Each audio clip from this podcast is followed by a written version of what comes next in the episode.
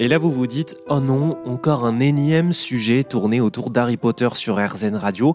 Eh bien oui, vous le savez, je suis fan de la saga du sorcier londonien. Alors, euh, quand mon rédacteur en chef en trouve en feuilletant la presse, eh bien, il me les envoie directement.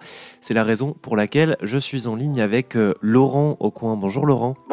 Comment allez-vous? Très bien. Bon, bienvenue sur euh, RZN Radio. Alors, je vous appelle parce que euh, vous, vous habitez dans la Loire et vous, euh, avez un métier un petit peu particulier. Hein. Vous êtes artisan et vous fabriquez des baguettes magiques, des baguettes magiques qui sont tellement réalistes et tellement belles que l'autrice d'Harry Potter, J.K. Rowling, vous a même félicité. Alors, Laurent, avant qu'on en reparle de cette interaction que vous avez eue avec l'autrice d'Harry Potter, j'aimerais d'abord que vous nous expliquiez ben, d'où vous est venue cette idée de, de fabriquer des baguettes magiques magique, c'est quand même pas commun. Alors en fait, tout a débuté par le, principe du tournage sur bois. Moi, j'ai une formation de tourneur sur bois, donc j'ai travaillé différentes pièces euh, pendant une dizaine d'années.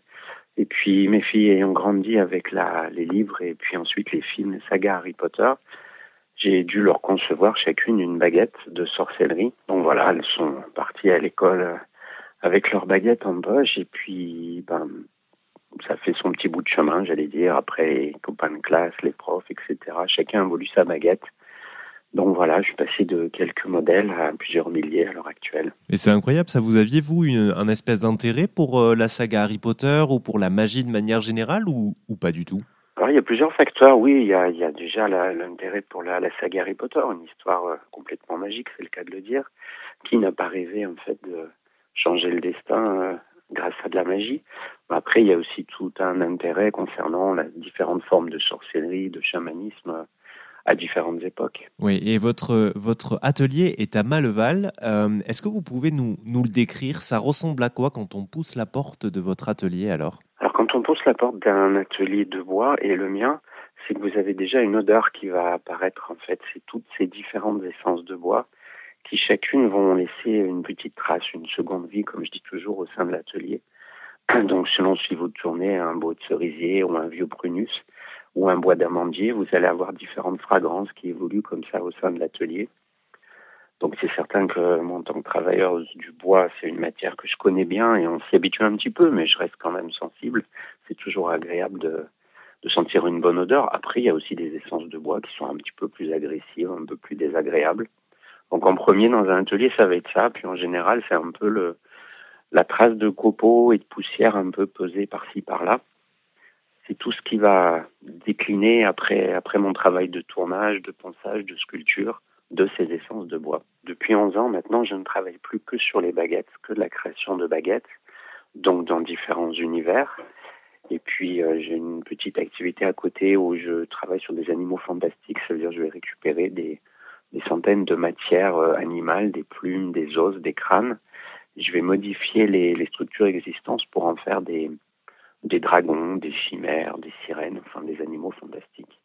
Mais ma principale activité, ça reste quand même la création de baguettes. Ah, c'est incroyable, ça. Vous êtes une sorte de, vous êtes une sorte de mage, hein, de, sorcier, un petit peu le, le Ollivander euh, de, de France. Hein. Ollivander, c'est le fabricant de baguettes magiques euh, dans la saga Harry Potter. Alors, justement, euh, Laurent, comment est-ce que vous vous y prenez pour fabriquer ces fameuses baguettes magiques?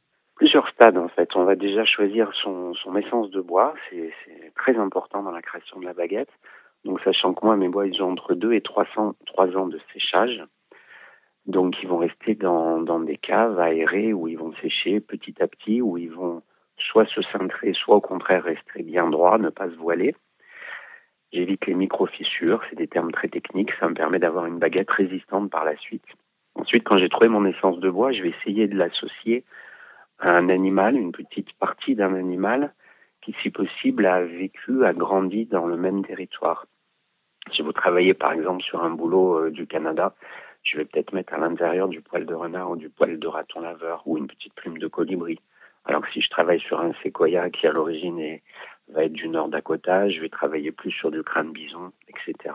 Ça c'est pour qu'il y ait une, harmonie en fait entre l'âme de la baguette et son contenant, et son étui. Vos baguettes, c'est pas seulement, et, si c'était le cas, ce serait déjà bien, mais c'est pas seulement euh, une tige de bois, c'est-à-dire que vous parlez d'âme, c'est-à-dire que vous insérez euh, quelque chose dans la baguette. Vous faites comment?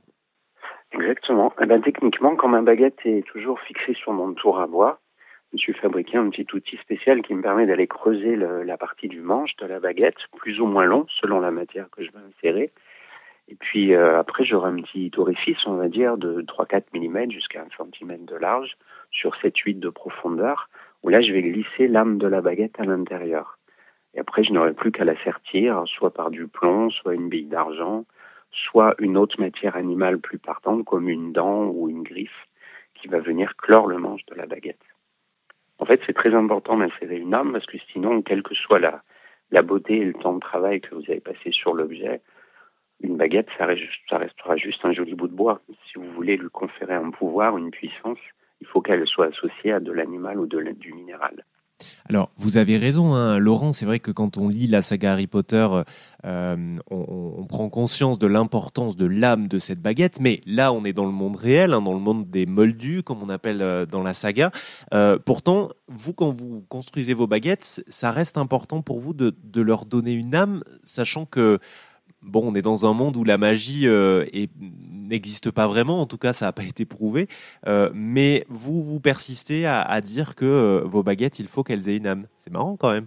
Ben, après 11 ans d'expérience dans ce domaine, je peux vous garantir que la magie, elle est plus présente en fait que ce qu'on pourrait croire. Alors on a peut-être une magie très douce, très discrète, comme justement des moldus qui ont envie de franchir le cap et devenir des sorciers comme le fameux petit sorcier Harry, mais on a aussi des tas de gens qui vont s'identifier à la baguette. Ça va renvoyer en eux, euh, ça va, comment dirais-je, éveiller des choses qu'ils pensaient disparues ou même qu'ils ne connaissaient même pas.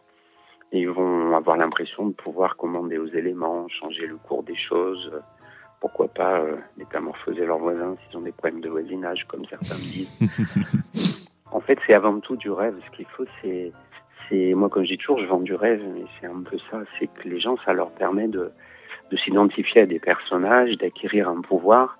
Alors au fond d'eux-mêmes, ils sont sûrement bien, bien persuadés que ça reste juste un objet un peu délirant. Mais il y a, y a, tout un intérêt en fait euh, nouveau, je trouve, avec le retour des nouvelles sorcières, avec des pratiques d'occultisme, d'ésotérisme, qui vient un petit peu se mélanger à cette magie dite un peu plus classique de Harry Potter, vous voyez.